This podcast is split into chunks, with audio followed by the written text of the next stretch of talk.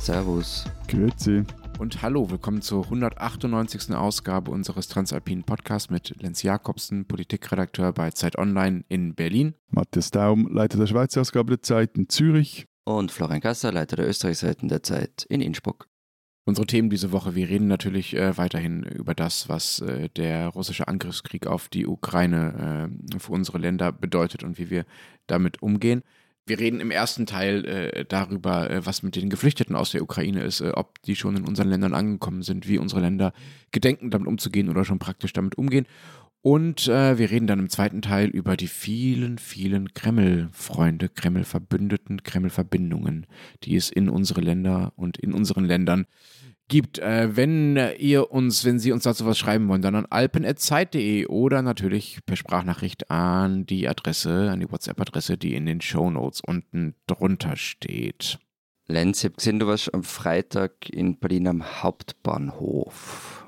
Erzähl mal. Ja, da war ich, genau. Der Hauptbahnhof der Berliner ist ja der Ort, an dem die aller, allermeisten Menschen, die äh, vom Polen weiter Richtung Westen ziehen, also ukrainische Flüchtlinge, äh, als erstes äh, ankommen. Der Hauptbahnhof und der Busbahnhof, der ZOP in Berlin. Ich war nicht den ganzen Tag da, aber doch so von morgens bis zum frühen Nachmittag. Und allein an dem Tag, also am Freitag war das jetzt, sind so ungefähr 8.000 bis 10.000 Geflüchtete aus der Ukraine da angekommen. Und wie, wie kann man sich das vorstellen? Also die kommen da an, die steigen aus aus dem Zug und was passiert dann? Genau, also erstmal muss man wissen, es kommt da fast jede Stunde äh, ein Zug aus Polen. Die meisten aus Warschau. Berlin ist einfach die erste Großstadt äh, für die, äh, für die, die weiter nach Westen wollen. Die regierende Bürgermeisterin hier, Franziska Giffey, hat Berlin deshalb auch das äh, Tor zu Europa genannt. Ne? Und Polen einfach mal aus Europa irgendwie eliminiert. Also was Ja. heißt das? Nicht nur Polen, nicht nur Polen, auch die Ukraine, von der ja alle gerade ganz Mhm. stolz behaupten, dass die Ukraine ja jetzt durch diesen Kampf so wahnsinnig europäisch sei und dass da die europäischen Werte verteidigt würden. Also äh, für Franziska Giffey scheint dann das echte Europa irgendwie dann doch erst in Westeuropa, also irgendwo hinter Berlin zu beginnen. Ich finde das auch eine sehr, sehr, sehr unglückliche Formulierung. Aber das ist ja nicht das Entscheidende, was, was Frau da sagt. Also es ist jedenfalls so, dass ähm, alle Züge in Polen sowohl als auch in Deutschland für alle Menschen mit ukrainischem Pass oder mit einer Aufenthaltsgenehmigung dort äh, kostenlos sind. Die können also einfach einsteigen ähm, und losfahren. In Deutschland brauchen sie schon so Tickets, aber die kriegen sie dann umsonst ausgestellt am, an Schaltern. Ja, und wie sieht das dann aus? Also äh, man sieht dann an den Gleisen viele, viele, viele, viele Frauen, sehr, sehr, sehr, sehr viele Kinder, fast noch mehr Kinder als Frauen und ganz wenige Männer, ähm, auch schon einige, aber deutlich weniger. Die fallen dann quasi wirklich aus den Zügen raus. Also das war zumindest ein, mein Eindruck. Sie haben ja viele, viele Stunden dahinter sich. Äh, Manche wissen gar nicht, wie lange sie unterwegs waren, mit denen ich gesprochen habe, tagelang. Viele von ihnen. Sie haben natürlich Gepäck dabei, aber jetzt ehrlich gesagt auch nicht zehn Koffer, ne? sondern vielleicht so ein bis zwei Koffer. Viele haben Haustiere dabei, ganz viele Hunde und Katzen habe ich gesehen und vor allen Dingen sind die Menschen einfach unglaublich erschöpft. Ne? Also wenn man denen in die Gesichter schaut, sieht man ihnen das an. Sehr, sehr viele blasse, abwesende Gesichter, tiefe Augenringe überall. Aber nochmal, wie geht es dann weiter, wenn sie ausgestiegen sind? Ja, das Irre ist, dass sich zumindest bisher fast ausschließlich Freiwillige darum kümmern. Also da stehen dann einfach Leute an den Gleisen, überall am Bahnhof, die tragen dann so gelbe Warnwesten meistens, ähm, auf die sie dann sich selbst mit Edding auf so Klebebänder ihre Namen geschrieben haben und die Sprachen, die sie sprechen, also zum Beispiel Deutsch und Englisch oder Englisch und Russisch oder so oder Englisch und Französisch, damit äh, die Geflüchteten wissen, ähm, wen sie ansprechen können, wenn sie nur bestimmte Sprachen sprechen. Es sind sehr, sehr viele Russinnen dabei, also Russinnen, junge Russinnen, die in Deutschland leben. Das war zumindest äh, mein Eindruck, also unter den Helfern.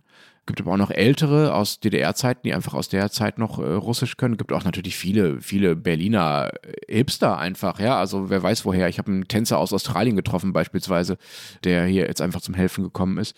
Und die geleiten dann diese Leute, die aus den Zügen steigen, quasi in den, in den Keller, also ins Untergeschoss des Bahnhofs wo so eine Art improvisiertes Ankunftszentrum aufgebaut wurde. Da gibt es dann riesig lange Tische, die auch thematisch äh, unterteilt sind. Also es gibt einen Tisch mit Windeln zum Beispiel, einen mit Shampoo, einen mit Essen, einen mit Wasser, einen mit Kinderspielzeug, einen mit äh, dicken Winterjacken und so weiter und so fort. Also da sind es wirklich sehr, sehr viel zusammengekommen. Aber Und, äh, ja. warte mal ganz kurz, das ist alles von Freiwilligen organisiert. Also das ist privat organisiert und nicht irgendwie staatlich oder von der Stadt organisiert. Genau, das ist alles von Freiwilligen organisiert und auch nicht von irgendeiner einen großen Hilfsorganisation, sondern das ist eine Telegram-Gruppe. Die haben sich gefunden, weil sie gemerkt haben, verdammt, da kommen Geflüchtete an und es kümmert sich niemand, wir machen das jetzt einfach mal. Natürlich sind da teilweise Leute dabei, die das in der, äh, in der Hochzeit 2015, 2016 auch schon mal gemacht haben ähm, und die damit beruflich irgendwie zu tun haben, aber es sind alles Freiwillige, niemand wird bezahlt ähm, und es kommen da jeden Tag hunderte von Leuten hin. Aber sag mal, das ist, also mag jetzt das deplatziert klingen, so der, aber so die, die aus der Ferne beobachtet ist das doch, doch etwas äh, außergewöhnlich jetzt für Deutschland, dass da die Privatinitiative so groß ist. Ihr delegiert doch solche Aufgaben eigentlich eher jeweils äh, an den Staat, also auch wenn es um andere soziale Fragen geht. Ja, absolut. Dieser australische Tänzer, mit dem ich da gesprochen habe, äh, der sagte dazu, ihn würde das auch überraschen, aber er fände es irgendwie auch menschlicher. Das ist natürlich ein bisschen eine kitschige Beurteilung ähm, dieses Vorgangs, aber es ist mit Sicherheit ungewöhnlich. Aber ich glaube auch ehrlich gesagt nicht, dass das anders laufen kann. In Polen läuft es auch so übrigens. Da kommen ja noch viel, viel, viel, viel mehr Geflüchtete an, als in Deutschland schon eine Million mittlerweile. Aber verstehe mich nicht falsch, ich finde es über, überhaupt nicht äh, schlecht oder, ja, oder schlimm. Es, aber, ist mehr etwas, also ganz das ehrlich, auffällt, dass so etwas äh, meinem Bild von Deutschland ja, wie, äh, das äh, konterkariert. Also das ist jetzt ein paar Tage alt. Das geht jetzt seit ein paar Tagen so. Als ich Freitag da war, dann, sagen wir mal, waren die Zahlen gerade erst stark angestiegen. Erst so seit Dienstag, Mittwoch war das wirklich bemerkbar, dass da viele Geflüchtete ankamen. Und so kurzfristig kann kein Staat mhm. sowas auf die Beine stellen, außer er macht das militärisch. Ne? Also die Alternative zu so einer privat organisierten Ankunftszentrumsgeschichte da im, am Berliner Hauptbahnhof wäre letztlich, dass die Bundeswehr das macht. Und das, also. Es war übrigens in Österreich so, also ich war mal in Salzburg am Bahnhof 2015 und da stand das Bundesheer auch mit Zelten gemeinsam im Roten Kreuz draußen. Ganz ehrlich, ich, ich finde es ja. ganz gut, dass das nicht die Bundeswehr macht, weil das einfach eine völlig andere Anmutung so hat. Es ist viel, äh, ähm, sagen wir mal, mitmenschlicher. Ich will der Bundeswehr gar nicht die Empathie absprechen, aber natürlich ist es was anderes, wenn du da quasi in einer Struktur Befehle ausführst und etwas abarbeitest, was dir an Vorgaben gegeben wurde, oder wenn du einfach da Haufen hunderte private Leute hinkommen, die einfach aus, aus Eigeninteresse und aus Initiative helfen wollen. Also das gibt dem Ganzen schon einen anderen Anschein und das ist, glaube ich, jetzt erstmal gut. Aber natürlich wird sich das ändern so. Und das am auffälligsten fand ich das bei diesen privaten Bettenvermittlungen. Ne? Also die Leute kommen ja auch größtenteils nicht staatlich unter sondern schlafen privat bei irgendwelchen Berlinern. Also gibt es dann so eine Art Bettenbörse, gibt so es so, so einen Typen oder so eine Frau, je nachdem, der läuft da rum und ruft aus. Also der sagt dann zum Beispiel, hier, ich habe zwei Frauen, zwei Kinder, können ein bisschen Englisch, brauchen Unterkunft für zwei bis drei Nächte. Und dann meldet sich einfach irgendjemand in so einem eingezäunten Bereich, wo die Leute stehen, die bereit sind, äh, Menschen bei sich äh, schlafen zu lassen, hebt die Hand und sagt, hier, ich würde. Und dann kommt der, wird er hervorgerufen, kommt unter dieser Absperrung durch und dann äh, werden die zusammengebracht und der nimmt die mit nach Hause. So. Und das ist natürlich einerseits total toll ne? und in vielen Fällen sicher auch eine viel bessere Lösung als irgendwelche oft nicht sehr charmanten und äh, unpersönlichen und schlimmen staatlichen Unterkünfte. Aber, Aber wird es irgendwie kontrolliert, wer nee. da Betten anbietet? Nein, eben nicht. Hm. Da kann also jeder kommen. Ne? Also du kannst dich einfach da hinstellen und sagen, hallo, ich bin der Paul, ich will jetzt hier äh, eine ukrainische Familie aufnehmen, äh, gerne nur Frauen. So. Mhm. Und dann ähm, kannst du deine Hand heben und wenn alle damit einverstanden sind und niemand von den Frauen sagt, nein, ich will aber nicht zu dem Paul, dann kannst du die mit nach Hause nehmen. Das ist natürlich auch riskant. Es liefen da am Wochenende und auch Ende letzter Woche schon immer mal wieder dubiose Gestalten rum, die dann so angeblich Helfern Geld geboten haben, ähm, damit sie den äh, Frauen und Kindern vermitteln. Es gab Leute, die haben dann so in dieser Kinderspielecke, die es da gab im Hauptbahnhof, einfach so mit dem Handy die ganze Zeit so heimlich Fotos gemacht. Das sind natürlich die Risiken, wenn man sowas völlig privat äh, machen lässt und nicht zentral äh, irgendwie organisiert. Äh, also das hat sich aber am Wochenende jetzt auch langsam geändert, zumindest was diese Unterbringungssache angeht. Die Menschen werden jetzt dann doch eigentlich nur noch zu diesen Bussen gebracht, äh, die dann in die staatlichen Unterkünfte fahren. Außer die Leute, die schon Menschen in Berlin kennen, die können natürlich weiter hier privat übernachten. Hm. In Wien waren es ja am Sonntag äh, nicht ganz so viele Menschen, die, die angekommen sind wie in Berlin. Ähm, laut Innenministerium waren es aber auch immerhin rund 7000 allein an dem einen Tag. Und es ist irgendwie, also ich war nicht dort, ich ich darf ja momentan noch immer nicht raus wegen Quarantäne, aber was man so mitkriegt, ist wirklich eine beachtliche Welle auch der Hilfsbereitschaft, eben ganz ähnlich wie bei euch, aber doch ein bisschen anders aufgestellt. Also die Stadt Wien hat zum Beispiel nur am Wochenende ein Notquartier zustande gebracht mit mehr als 1000 Betten. Und was du von, diesen, von dieser Bettenvermittlung sagst, ist bei uns auch organisiert über die Bundesbeschaffungsagentur. Da werden sogenannte Nachbarschaftsquartiere organisiert. Das heißt, wenn ihr Unterkunft habt, dann kann ich die auf der Homepage der, dieser BBU eben registrieren und zur Verfügung stellen. Und allein dadurch sollen schon 12.000 Plätze geschaffen worden sein. Hm, das ist nicht schlecht. Ja. Also das gibt es bei uns auch, so ähm, Vermittlungsagenturen, das sind aber bisher alles auch private Initiativen und kleine Projekte und Startups, die das machen, was nicht heißt, dass das nicht funktionieren kann, aber so zentral wie es bei euch ist, scheint es schon, sagen wir mal, übersichtlicher äh, zu sein. Und natürlich, also bei uns hat nicht erst am Wochenende äh, äh ein Genugquartier mit 1000 Betten aufgemacht, sondern am Mittwoch vergangener Woche oder am Donnerstag, das weiß ich nicht mehr ganz genau, an einem der beiden mhm. Tage äh, wurde in Berlin ein großes, großes Hostel, das leer steht und früher schon mal ein Geflüchtetenheim war, wieder umgewidmet. Das gibt es natürlich, aber wenn halt allein am Bahnhof, da sind die Busse noch nicht mal gerechnet, so 10.000 Leute am Tag kommen, das reicht halt einfach nicht. Stimmt schon, aber mir hat eben gleich wie die äh, auch die äh, Geschwindigkeit beeindruckt. Übrigens auch die Geschwindigkeit mhm. der Zivilgesellschaft. Ähm, also es gibt schon zig Spendeninitiativen, es wird am Samstag im Volkstheater große Lesung geben äh, mit Texten von ukrainischen Autorinnen und Autoren. Also das ist wirklich, wirklich schnell gegangen. Was aber schon auch dazu kommt, sind so, so Untertöne. Immer wieder, wenn man mit, mit Leuten spricht, aber auch, wenn man Politikerinnen und Politikern zuhört. Also da wird einfach ganz klar, es, es wird bei Flüchtlingen unterschieden. Also zum Beispiel der Tiroler Landeshauptmann Günter Platter hat in einem Inserat in der lokalen Tageszeitung davon geschrieben, man werde europäische Kriegsflüchtlinge aufnehmen. Und es gab es ja auch in, in äh, Zeitungskommentaren, ich glaube in der NZZ ist mal gestanden, von den echten Flüchtlingen, die das jetzt seien. Und eben, das sind jetzt nur zwei Beispiele, aber es zieht sich halt durch und Harry Beikmann hat in seiner Kolumne in der Wiener Stadtzeitung Falter dazu geschrieben, darf man also zum Beispiel schreiben, dass es eine Dreiklassengesellschaft für Flüchtlinge gibt. Erste Klasse Ukraine, zweite Klasse Syrer, dritte Klasse Afghanen. Ja, kann man schreiben. Man wird aber die Antwort ernten, dass nachbarschaftliches Blut eben dicker ist als jenes aus dem fernen Morgenland. Darf man die neuerdings regierungsfreundliche Regierung daran erinnern, dass einem all das Flehen und Betteln nicht geholfen hat, um unschuldige Kinder aus Moria herauszubringen und nach Österreich zu holen? Ja, unbedingt. Das ist ja auch nicht nur etwas, was sich äh, bei euch in Österreich in, in Zeitungen oder in, in Politikeraussagen wiederfindet, sondern das ist ja auch tatsächlich Teil der offiziellen europäischen Politik im Umgang äh, mit Flüchtlingen. Es wurde ja von der EU-Seite nun eine Sonderregelung gezogen, die es auch 2015 schon gab, also die man 2015 auch schon hätte anwenden können. Die wurde nämlich schon damals nach den Jugoslawienkriegen geschaffen. Aber die wurde 2015 eben nicht angewendet. Und nach dieser Regel dürfen jetzt alle Ukrainerinnen und Ukrainer und äh, alle, die dort regulär mit dauerhaftem Aufenthaltstitel gelebt haben, für bis zu drei Jahre, also erst für ein Jahr und dann kann man das nochmal verlängern, äh, in der EU bleiben, ohne überhaupt Asyl beantragen zu müssen. Also das, was für alle äh, Syrerinnen und Syrer und Afghaninnen und Afghanen in Deutschland und in anderen europäischen Ländern so lange dauert, viele, viele Monate, in denen sie in Heimen untergebracht sind und nicht wissen, wie es mit ihrem Status weitergeht und auch nicht arbeiten dürfen und so weiter. Das ist für die Flüchtlinge aus der Ukraine, da müssen die gar nicht mehr durch. Das hätte man 2015 auch schon äh, alles machen können, hat man halt nicht, weil so das offizielle Argument jetzt äh, Syrien ja kein Nachbarland ist und die Geflüchteten also nicht unbedingt in die EU mussten. Ne? Das ist ja auch das, was sich bei eurem Kanzler wiederfindet, äh, Florian. Der hat ja gesagt, äh, Karl Nehammer, das seien diesmal keine Flüchtlinge, sondern europäische Nachbarn, die halt Hilfe bräuchten. Ne? Also mhm. Also da, da wird das ja auch nochmal deutlich. Und das ist, sagen wir mal, man kann das legalistisch so argumentieren und natürlich spielt Nähe eine Rolle für Empathie und für, für Politik. Das ist, sagen wir mal, man kann, man kann diese Position einnehmen, aber natürlich sind das moralische Doppelstandards. Das ist ja ganz eindeutig. Und das sind Europäern, die einen Geflüchteten näher sind als die anderen, glaube ich, gerade ziemlich offensichtlich. Das gilt ja auch insbesondere übrigens für Polen. Ne?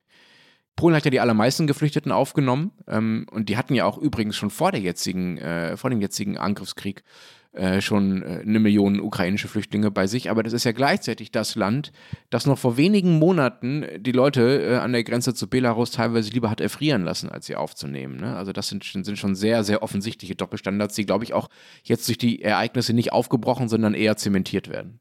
Zwei Dinge, nur kurz. Also waren, waren, sind das nicht reguläre Arbeitsmigranten aus der Ukraine, die in, in Polen vorher schon gelebt haben? Das waren, glaube ich, anderthalb Millionen ist die, ist die Diaspora dort groß. Ja, das stimmt. Nicht, nicht, nicht ja. Flüchtlinge. Aber also, also ich frage mich einfach, ob das jetzt ernsthaft die richtige Diskussion ist, dass jetzt zu diesem Zeitpunkt die ihr da führen wollt, weil, wie du auch schon angetönt hast, Lenz, also die Ukraine, es ist nun mal geografisch und kulturell näher an unseren Ländern, gilt auch für die Schweiz als etwa Syrien oder Afghanistan. Und ich finde das auch nichts als logisch, dass man, und das, also Mann steht jetzt hier für, für eine, eine gesamte Gesellschaft, sich diesen Flüchtlingen halt auch näher fühlt, also auch kulturell. Wir sind jetzt ja eigentlich eher in der Situation, wie Länder wie die Türkei zum Beispiel waren oder sind in Bezug auf Syrien, also was den Migrationsdruck angeht, die Anzahl der, der Migranten betrifft. Und diese Anzahl an, an, Flüchtlingen, die wären mit den regulären Mechanismen der europäischen Migrationspolitik gar nicht mehr zu bewältigen. Also da jetzt ein, eine Einzelfallabklärung jeweils zu machen, das würde das, das System völlig sprengen, hast du ja auch vor, zu Recht auch gesagt, gerade auch wenn die, die ankommen, da wäre der Staat gar nicht in der Lage gewesen, das von 0 auf 100 zu organisieren. Von dem her frage ich mich, ob das jetzt wirklich die richtige Diskussion ist. Äh, der Staat war auch 2015 nicht in der Lage, alles, alles richtig zu organisieren. Und ja, ich finde trotzdem, dass man auch diese Diskussion jetzt führen kann, weil erstens nach wie vor Menschen übers Mittelmeer flüchten. Es interessiert halt keinen, aber es hat trotzdem nicht aufgehört, dass die kommen. Und zweitens, natürlich gibt es auch Menschen, die aus der Ukraine kommen, die halt keinen ukrainischen Pass haben. Und da ist die Frage, wie werden die vielleicht anders behandelt oder auch nicht? Ja, aber das sind, Entschuldigung, aber äh, bei allem. Also wir erleben zurzeit die, größten, mhm. die größte Flüchtlingsbewegung in Europa, vermutlich seit dem Zweiten Weltkrieg. Es sind bis jetzt schon mehr Flüchtlinge, äh, haben ihr Land verlassen als damals während den Balkankriegen. Und jetzt da über so, so, Teilaspekte zu diskutieren. Ja, kann man und, und, und, und finde ich auch richtig und, und Austauschstudenten aus afrikanischen Ländern in der Ukraine, was, was passiert mit denen etc. Aber also ich finde, man darf da auch die, die, das ganz große Bild zurzeit nicht aus den Augen verlieren und Aber man kann ja beides sehen. Da oder? ja auch äh, vielleicht auch mal attestieren, ja, äh, zum Glück läuft es jetzt so, wie es jetzt läuft. Ich meine, stell dir mal vor, es läuft anders. Also mal abgesehen davon, dass es gar nicht möglich wäre, dass es anders läuft, weil das äh, also rein auch äh, logistisch, organisatorisch nicht möglich wäre, an diesen anderen, an einem klassischen europäischen Migrationssystem festzuhalten. Und, und dazu kommt halt auch, dass das, äh, Lenz das vorhin angesprochen, Migrationspolitik ist halt nie allein eine Frage der Moral, sondern immer auch eine der Innenpolitik. Ja, es hat da nie jemand bestritten. Nein, nicht, also, genau. aber, Nein also, aber, aber, aber dem, dem, muss man sich äh, halt auch wirklich bewusst sein. Und, und zur, zur, zur Innenpolitik kommt jetzt halt auch noch die Sicherheitspolitik dazu und, und ein, ein, ein neuer Kampf der Systeme. Also das, was wir jetzt erleben, ist eh am ehesten zu vergleichen mit 1956 oder 1968, Ungarn-Aufstand, Prager Frühling. Auch damals galten die Flüchtlinge, zumindest hier in der Schweiz, denke mal bei euch wird es ähnlich gewesen sein, als, als sogenannte, in Anführungszeichen, gute Flüchtlinge, weil sie sich halt dem Klassenfeind, also den Sowjets, entgegengestellt hatten. Und dasselbe gilt nun, nun für die Ukrainer. Ja, also das war in Österreich, äh, gerade beim Ungarn-Aufstand, äh, natürlich sehr ähnlich ich, kann, aber ich, verstehe nicht ganz, warum du sagst, man muss, darf das große Ganze nicht aus dem Blick verlieren. Eh nicht, finde ich auch, sollte man nicht. Aber man muss trotzdem auch über andere Aspekte davon sprechen und darauf hinweisen, was es für Doppelstandards gibt. Genau, ich glaube, man muss einmal auseinanderhalten, äh, ob wir jetzt den, über den Stand der europäischen Migrationspolitik reden oder über den konkreten Umgang mit den Ukrainern, äh, an den, dass es die Ukra den ukrainischen und Flüchtlingen leicht gemacht wird, da äh, sind wir, glaube ich, alle dafür. Aber natürlich, also das, was du so nonchalant gesagt hast, das ist halt nicht nur Moral. Ja, gut. Aber wenn man sagt, die einen sind einem näher und die anderen nicht und deshalb werden sie ganz konkret ganz konkret, nicht abstrakt irgendwie anders angelächelt, sondern konkret anders behandelt. Die haben andere Rechte. Ja, aber. Da kann man sich ja nicht mehr hinstellen, Moment, da kann man sich ja nicht mehr hinstellen und sich äh, für so einen universalen Human Humanismus einsetzen. Ne? Das ist dann einfach vorbei. Also das, da hat man einfach gesagt, nee, den gibt es halt nicht, für den stehen wir nicht. Wir stehen für eine Moral, die äh, je nach Abstand zu unserem Land äh, verschiedene Rechte gewährt. So, und das ist, ich weiß, dass das realpolitisch so ist, aber trotzdem ist das nichts, was ich so hinnehmen möchte, ja. Das ist einfach, also das, das, so funktioniert europäische Migrationspolitik, ja. kann man gut finden oder nicht die funktioniert nach diesen drei Kreisen. Also das ist der, Klar. Also das, äh, das ist mein, mein Punkt. Genau, es steht halt in, in allen Grundrechtechartas steht halt was anderes, auch in denen der EU. Ne? Aber da, vielleicht müssen wir das hier auch nicht wiederholen. Es gibt da, es gibt diese, diese, diese Differenz und sie ist real und wir sehen alle, dass es sie gibt. Und ja, Matthias, äh, jetzt, äh, du willst ja nicht nur uns ärgern und uns widersprechen, du willst ja auch ein bisschen was erzählen, wie es in der Schweiz ist, oder? Oder kannst du dir deine Position nur deshalb einnehmen, weil in der Schweiz überhaupt kein Thema ist? Ich will euch weder ärgern noch irgendwie euch widersprechen. Ich will einfach einen gewissen realpolitischen Aspekt in eure Diskussion reinbringen. Nein, aber in der Schweiz ist es, also bisher ist es so, dass kaum Flüchtlinge aus der Ukraine hierher kamen. Also gestern war von etwa 800 die Rede, die jetzt offiziell gemeldet sind. Vermutlich sind es aber schon viel mehr, weil sie für die Einreise kein Visum brauchen. Und das werden sehr viele auch einfach hierzu zu Verwandten oder Bekannten gereist sein und dort auch untergekommen sein. Die Schweiz hat dann auch ähnlich reagiert wie die EU. Das heißt, sie hat den sogenannten Status S, das heißt das bei uns für Flüchtlinge aus der Ukraine eingeführt. Das ist ein Sonderstatus für Schutzbedürftige. Darum das S wurde 98 als Reaktion wie in der EU auf die, auf die Balkankriege eingeführt. der ermöglicht eine rasche, eben vorübergehend sogenannte Schutzgewährung. Der ist aber bis jetzt noch nie angewendet worden und ebenfalls wie in der EU auch nicht 2015 bei den Flüchtlingen aus Syrien. Zum einen, weil damals die Schweiz einfach von diesen Flüchtlingen umgangen wurde. Also die meisten Menschen flüchteten nach Deutschland oder Schweden und auch, äh, weil der Bundesrat nicht von der Einzelfallprüfung wegkommen wollte, weil er damals befürchtete, dass aus Syrien islamistische Terroristen oder Mörder in die Schweiz fliehen könnten. Und auch, das wurde dann nicht so offiziell gesagt, aber das war eigentlich relativ klar, weil er auch damals keine, eine Sogwirkung vermeiden wollte. Und da kann man dann wieder über die europäische oder auch die schweizerische Flüchtlingspolitik, wie ich finde, kann man sehr wohl diskutieren. Aber also zurück zur Ukraine, eben Solidarität ist, ist auch hier enorm mit den Geflüchteten. Private Initiativen werden mit Sachspenden überhäuft, teilweise sogar überschwemmt. Schweizerinnen und Schweizer reisen an die EU-Außengrenze zur Ukraine, um da zu helfen. Die Glückskette hat jetzt Stand Dienstag etwa 30 Millionen bis jetzt für die Ukraine gesammelt. Das Glückskette ist so ein Zusammenschluss von, von Schweizer Hilfswerken. Am Mittwoch ist ein nationaler Sammeltag angekündigt, der, der SAG. Bis heute haben Private sich äh, auch mehr als, für mehr als 30.000 Unterkünfte zur Verfügung gestellt oder haben die angeboten bei, auf verschiedenen Plattformen, unter anderem bei der Flüchtlingshilfe. Es gibt große Demonstrationen in Zürich und Bern gegen den Krieg. Ähm, von dem her ist das sehr ähnlich wie bei euch. Sag's mal, es war ja 2015 gerade zu Beginn auch so eine sehr, sehr positive Stimmung. Da gab es auch eben diese, diese äh, freiwilligen Initiativen, diese Hilfen. Und dann, also das war ganz am Anfang so eine gefühlte Stimmung und dann irgendwann wurde dann behauptet, die Stimmung sei gekippt. Und es hat sich dann ein bisschen durchgesetzt als Erzählung. Glaubt ihr, das passiert diesmal auch? Ja, dass das behauptet wird, äh, mit Sicherheit. Dafür gibt es einfach zu viele äh, Parteien und Organisationen und Menschen, die daran Interesse haben, ähm, das alles wieder schlecht aussehen zu lassen. Aber dass sich das so durchsetzt, 2015, beziehungsweise ja eher 2016 dann, nein, das glaube ich eigentlich nicht. Einerseits aus den äh, Gründen, die du ja schon genannt hast. Ne? Also das sind halt jetzt die guten Flüchtlinge äh, und die sehen anders aus und die sind auch irgendwie christlich und so weiter. Und weil der Konflikt so nah ist, oder? Genau. Und das ist auch, glaube ich, sagen wir mal, der politischere Grund tatsächlich. Also nicht nur der, nicht nur der gefühlte dass viele, viele Deutsche sich auf eine Art sowohl mitverantwortlich als auch mit betroffen fühlen von diesem Krieg. Völlig anders als bei Syrien. Syrien, ein Land, in dem fast niemand aus Deutschland jemals war, ganz, ganz wenige Leute, fremder Diktator und so weiter. Das ist hier mit der Ukraine ganz was anderes. Aber ich glaube, das mit dem Mitverantwortlich fühlen, ich, also ich finde das auch zu Recht. Also, ja, absolut. Entschuldigung, Entschuldigung, also ich meine, die Scheiße, die, die dort passiert, haben unsere Länder alle auf die eine oder Art und Weise mit zu verantworten bei Syrien, sicher am Schluss hängt alles irgendwie zusammen, aber ist das schon noch äh, weniger stark. Und ich glaube, der ganz große Unterschied, der, der jetzt auch also für mich einer der ganz großen Unterschiede, wieso auch die, die, die, Menschen sich auch in der Schweiz, in Österreich, in Deutschland stärker auch betroffen fühlen, ist, da wird ein, ein Land, das ein ähnliches, sage ich jetzt mal, politisches System hat wie wir, aber es ist eine Demokratie, die, hat, die, die haben ihre Regierung selber gewählt, die werden von einem externen, einem auswärtigen Aggressor überfallen. Und in Syrien war es quasi ein, ein, ein Land in einer Diktatur, Bevölkerung, Volksaufstand und dann kommt äh, die, die, ganze Katastrophe wiederum über sie. Und ich glaube, das ist die, also die Identifikation mit jemandem, der in einer Diktatur lebt und sich da dagegen wehrt, in einem Aufstand, ist eine andere wie mit ein, ein, einem Volk, das in einer Demokratie lebt, äh, einem System. Mhm. Korruption hin und her oder so, aber da ist einfach, also das, das, siehst du nicht nur die Leute und das, das Gefühl, das könnte ich sein, sondern du überlegst ja, ja gut, wie leben die, weil das System haben die.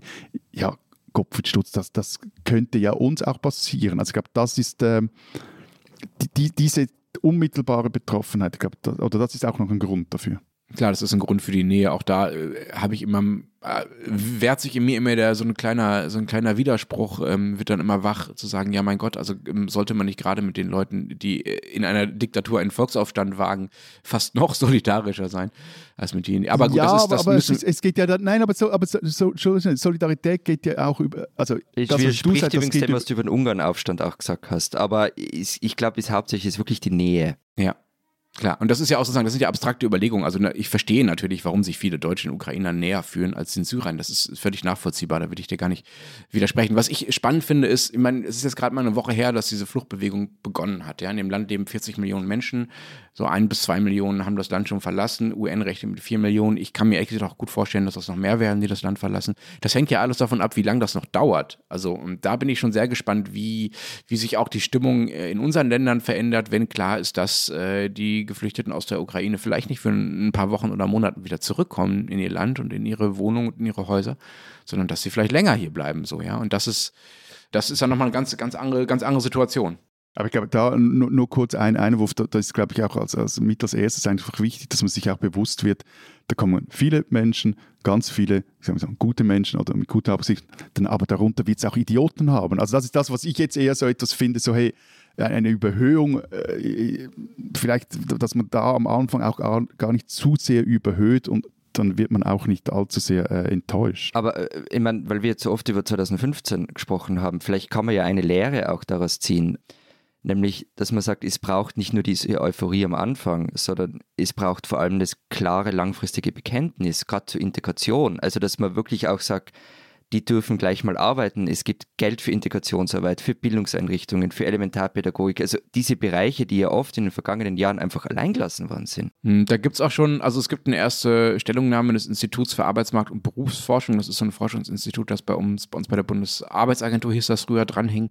Ähm, und die sagen jetzt schon das. Also bitte sorgt sehr schnell für Deutschkurse, vor allen Dingen für die Mütter. Sorgt dafür, dass die Kinder sofort in die Schule gehen können. Also genau diese Offensive gibt es jetzt schon. Ehrlich gesagt, ich bin da deshalb recht optimistisch optimistisch, weil man tatsächlich ja viele Erfahrungen gemacht hat, gute wie schlechte äh, seit 2015 ähm, und man das einfach besser machen kann. So, es gibt den Willen und es gibt die Mittel.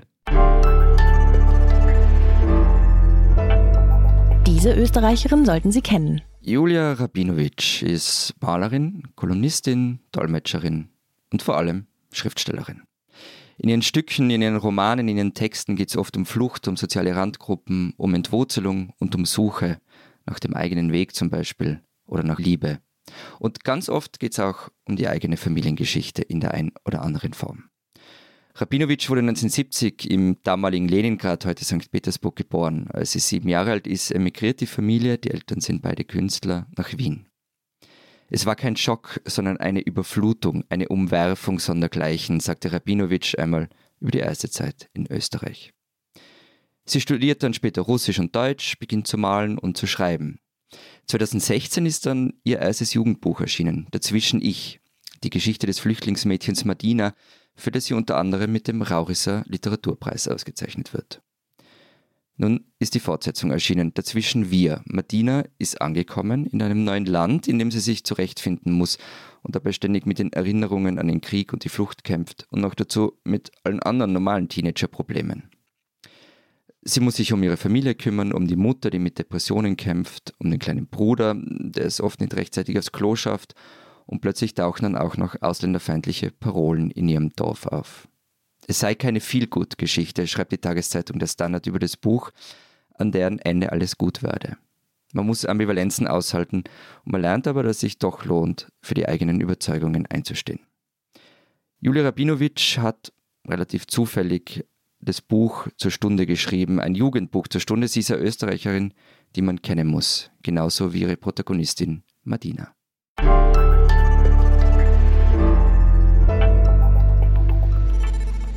Unser zweites Thema, die Kreml-Günstlinge. Äh, Florian, Mm. Könntest du äh, mir vielleicht den Gefallen tun und mir noch Also ich muss einfach ja. Matthias abklemmen jetzt sofort und nicht zu Wort kommen lassen, oder? Also ich Entschuldigung, nicht. aber jetzt also habe ich wirklich noch nicht viel gesagt. Also du bist... Ich, ich, will, dass du vielleicht die Österreicher vorziehst und ich noch ein paar Minuten Ruhe habe, bevor ich mich äh, zu unserem Ex-Kanzler äußern muss. Florian, erzähl doch mal von eurem Ex-Kanzler. Von Wolfgang Schüssel? Ja. Ja, vielleicht hast du sowas auch über euren Ex-Kanzler zu erzählen. Ah, ich glaube aber nicht. Also Wolfgang Schüssel hat nämlich Lukoil mittlerweile verlassen. Er war da ja im Aufsichtsrat. Das ist russischer Ölkonzern, ne? Ja, genau. Und er sagt, äh, er habe sich dann noch gemeinsam mit den anderen Mitgliedern des Board of Directors um eine Erklärung gegen den Krieg bemüht. Die kam dann auch raus. Und darin wird unter anderem sofortiger und dauerhafter Waffenstillstand gefordert, etc. Also ja, Wolfgang Schüssel hat, hat diese Bande gekappt.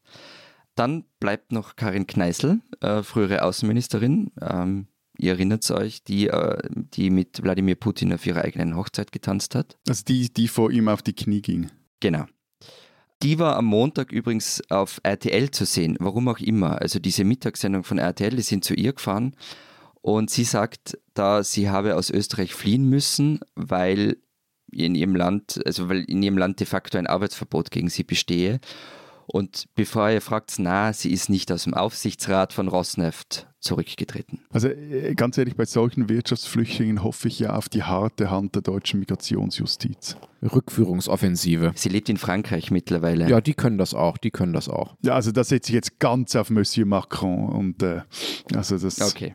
Aber Matthias, was ist mit euch? Putin-Freunde in euren Reihen? Also äh, nur noch eine Rückfrage an dich, aber ja. ihr hattet da ja noch andere, also äh, zum Beispiel andere Ex-Kanzler, also Christian Kern, der, der Ja, aber Ober das habe ich letzte Woche schon gesagt. Okay, der, der ist... Äh, genau, ja, ja, der ist... Der, der ist nicht, ähm, nicht, mehr den Schaffner bei den russischen Staatsbahnen. Den, den nein, nein, der ist zurückgetreten bei der russischen Staatsbahn. Okay, gut.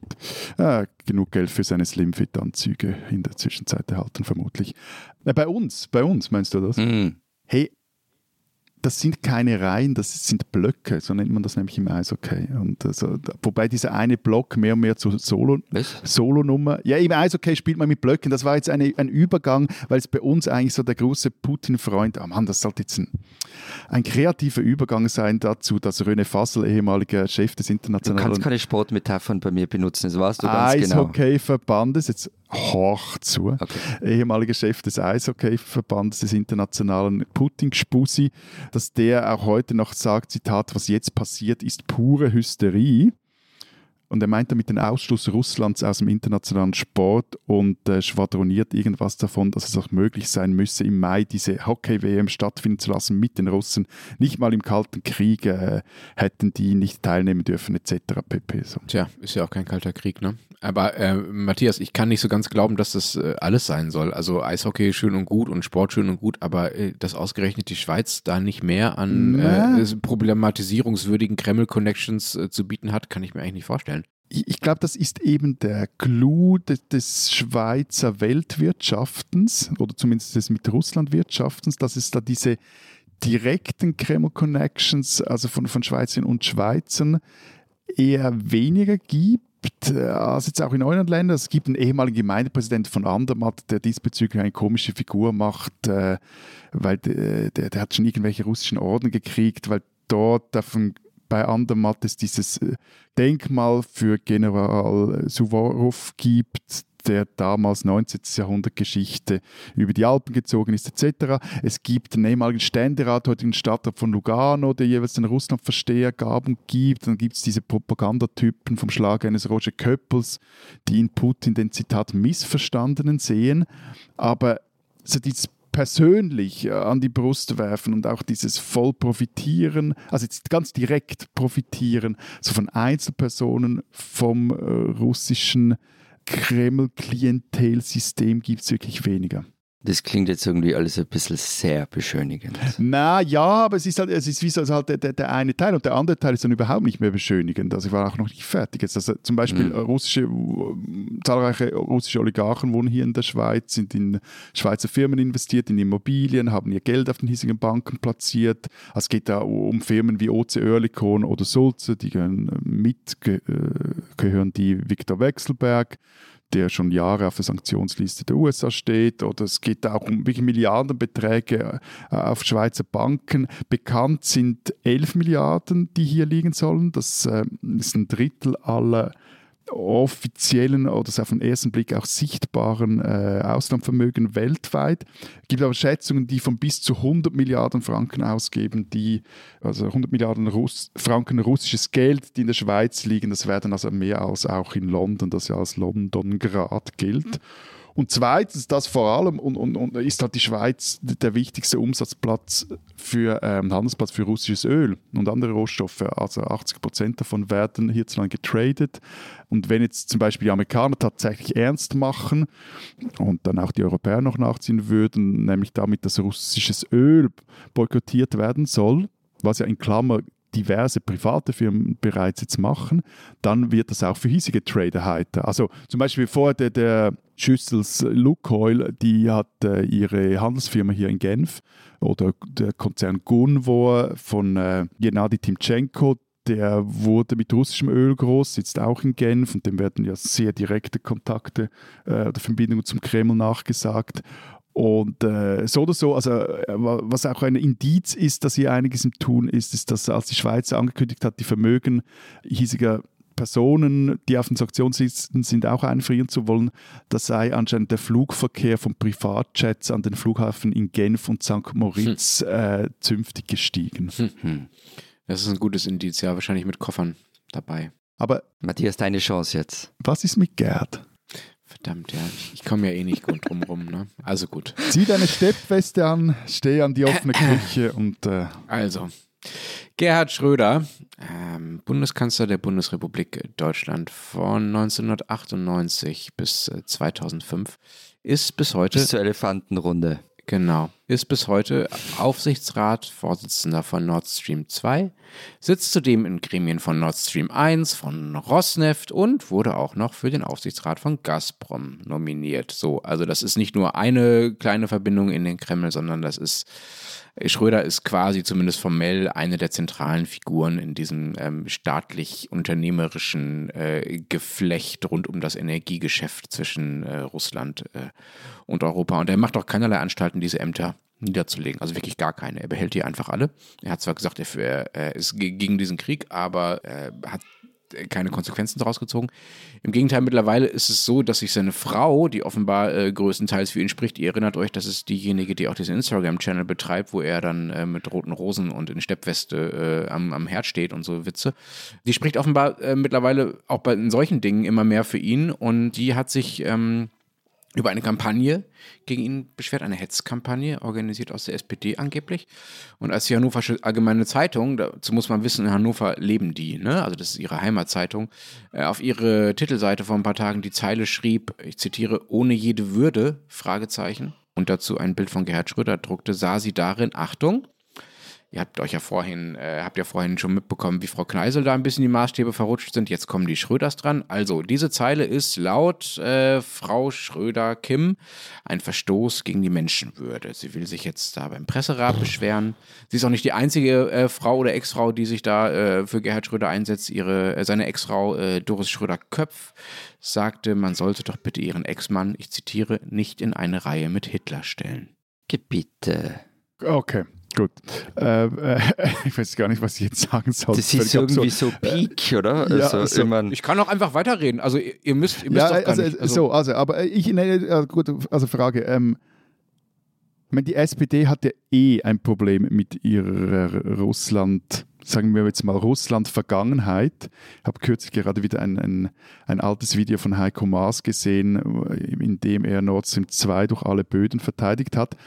Aber ich meine, so eine wie, wie, wie Schröder, also wann, ganz kurz, wann schmeißen die denn endlich raus? Ja, es beginnt. Also zu Maas noch mal kurz. Ne? Maas hat äh, vor ähm, wenigen Jahren ähm, gesagt, ähm, Deutschland sei nicht äh, von Russland abhängig und gar nicht in Energiefragen und man werde nicht aufhören, äh, dieser Behauptung echte Fakten entgegenzusetzen. Das war der Versuch, Trump zu widersprechen. Der hat nämlich auf diese Abhängigkeit hingewiesen und das, finde ich, zeigt wirklich auf perfide Art, wie äh, dieser Außenminister versucht hat, sorry, kleiner Seitenhieb, aber wie Heiko Maas versucht hat, da, sagen wir mal, die deutsche Stimmung gegen Trump äh, äh, in Stellung zu bringen, um Dinge zu verschleiern, die auch damals schon offensichtlich waren, die auch, auf die auch viele in Deutschland schon hingewiesen haben, nämlich die Abhängigkeit von russischem Öl und Gas. Aber zurück zu Gerhard Schröder. Also die SPD hat mittlerweile Gerhard Schröder aufgefordert, diese Ämter äh, bei den russischen Staatskonzernen all niederzulegen.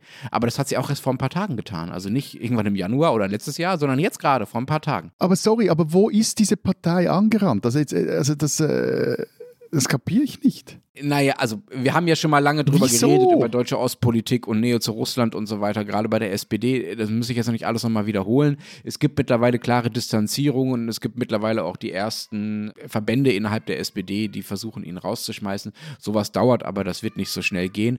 Aber also ehrlich gesagt, das jetzige formale Rausschmeißen ist symbolisch ein wichtiger Akt. Aber wenn das hier alles irgendwann hoffentlich mal vorbei ist, dieser Krieg, ne, dann wird es hoffentlich noch eines der großen Themen sein, wie Gerhard Schröder als Ex-Kanzler noch über Jahre Einfluss auf die Energiepolitik der SPD genommen hat, die ja in der Zeit fast durchgängig in der Regierung war. Das ist wirklich ein so unrühmliches Kapitel. Aber soll ich einfach sagen, es ist ehrlich gesagt auch aus SPD-Sicht noch nicht mal das Schlimmste, was da gerade mit Schröder passiert. Es gibt noch Schlimmeres.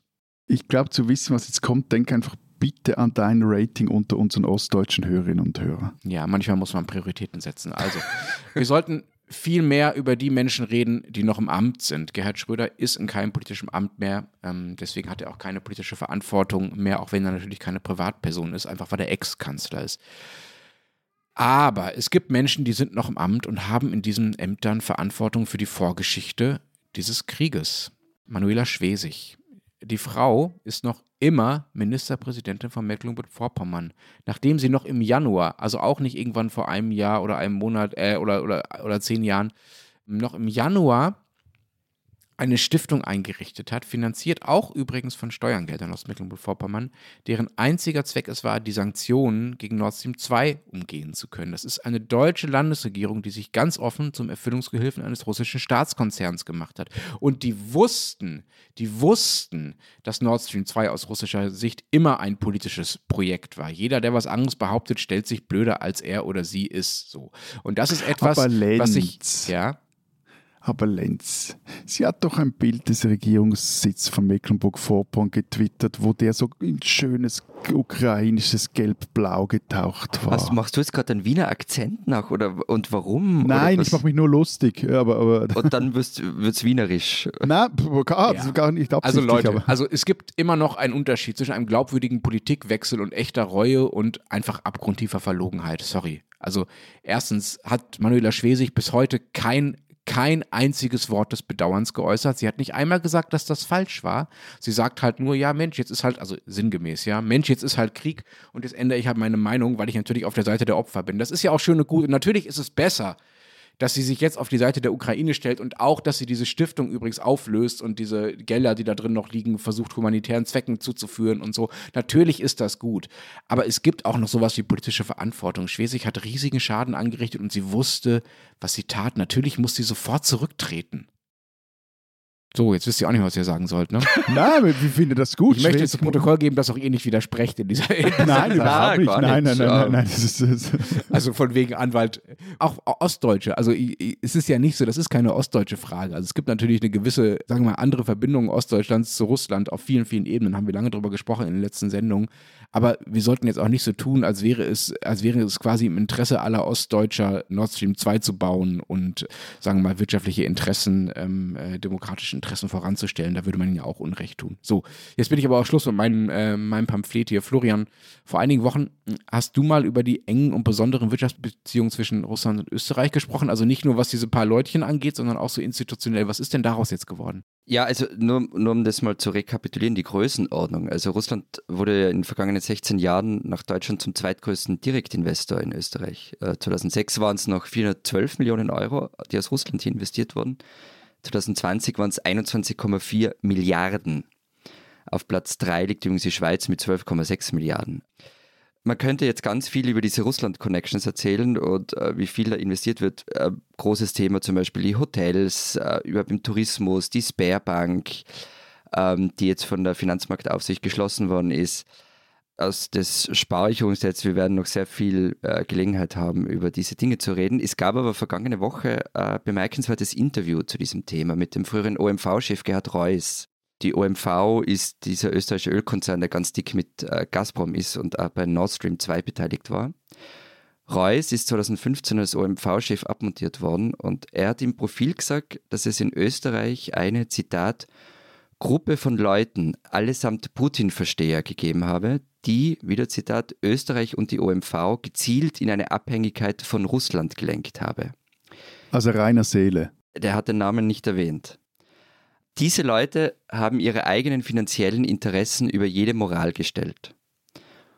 Ich wollte mit der OMV keinen Cent in Russland investieren. Das war einfach nicht zu verantworten. Investments in Russland mögen ihren Reiz gehabt haben, aber ich wusste schon damals, irgendwann kommen die Probleme, wegen der Steuern, der Umwelt, der politischen Willkür des Kremls. Nach meinem Abgang 2015 war der Weg dann endlich frei.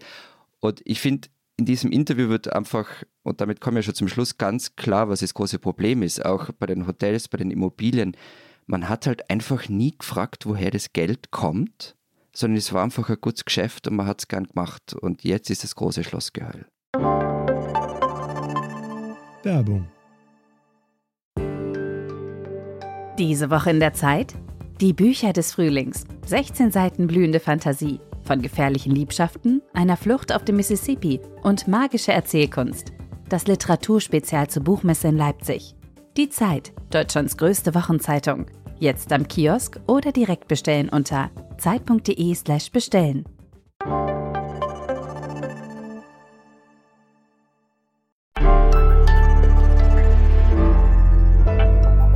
Die spinnen, die Österreicher. Es wirkt gerade wirklich weit weg und nicht mehr ganz so wichtig. Aber ich will euch trotzdem erzählen, was sich in Österreich so abseits der Weltpolitik abspielt. Vielleicht erinnert ihr euch an die Inseraten-Affäre, also die Geschichte, in der es darum ging, dass mit Steuergeld manipulierte Umfragen finanziert worden sein sollen zugunsten der ÖVP und Sebastian Kurz. Ihr wisst Bescheid, oder? Da ist vergangene Woche mal wieder was passiert. Sophie Kamersin, Meinungsforscherin und von 2013 bis 2017 von der ÖVP nominierte Familienministerin, wurde verhaftet. Und was die Wirtschafts- und Korruptionsstaatsanwaltschaft gegen sie aufhört, das ist nicht ohne. Also Kamersin soll die eine zentrale Rolle in der Inseratenaffäre gespielt haben. Die WKSDA sieht sie als Zitat Urheberin und maßgebliche Ideengeberin hinsichtlich der Entwicklung des Beinschab Österreichs Tools, heißt in der Festnahmeanordnung. Beinschab Österreich Tool beschreibt dieses System der Umfrage-Inserate-Geschichte. Die Vorwürfe lauten nicht nur Untreue, Bestechung und Bestechlichkeit, sondern mittlerweile auch noch Geldwäsche. Kammersin ist übrigens nicht niemand. Also die ist in Österreich sehr bekannt. Sie war als Meinungs- und Motivforscherin immer wieder in den Medien, ist überall aufgetaucht. Mir, mir ist, als hätte ich diesen Namen auch schon in Artikeln eines gewissen Herrn Gassers gelesen. Ja, immer mal wieder. Und ähm, ich habe zum Beispiel vor zwei Jahren äh, einen Artikel über eine Studie von ihr geschrieben, zum Beginn der Pandemie, in der es um die Rückkehr der Biedermeierei und die Rückkehr alter Geschlechterrollen durch die Lockdowns ging. Äh, Fun Fact dazu, der Co-Autor dieser Untersuchung war ein gewisser Martin Kocher, damals noch Chef des Instituts für höhere Studien, heute ÖVP-Arbeitsminister. Klammer zu. Wie auch immer, Sophie Kamersin wurde festgenommen und kam sogar in Untersuchungshaft. Der Richter ordnete nämlich eine Tatbegehungsgefahr und sprach laut Tageszeitung Kurier von enormer krimineller Energie der Beschuldigten. Wie das alles weitergeht, ich habe keine Ahnung. Ich werde euch aber auf dem Laufenden halten und einfach mal so pro forma spinnt halt wieder mal Österreich.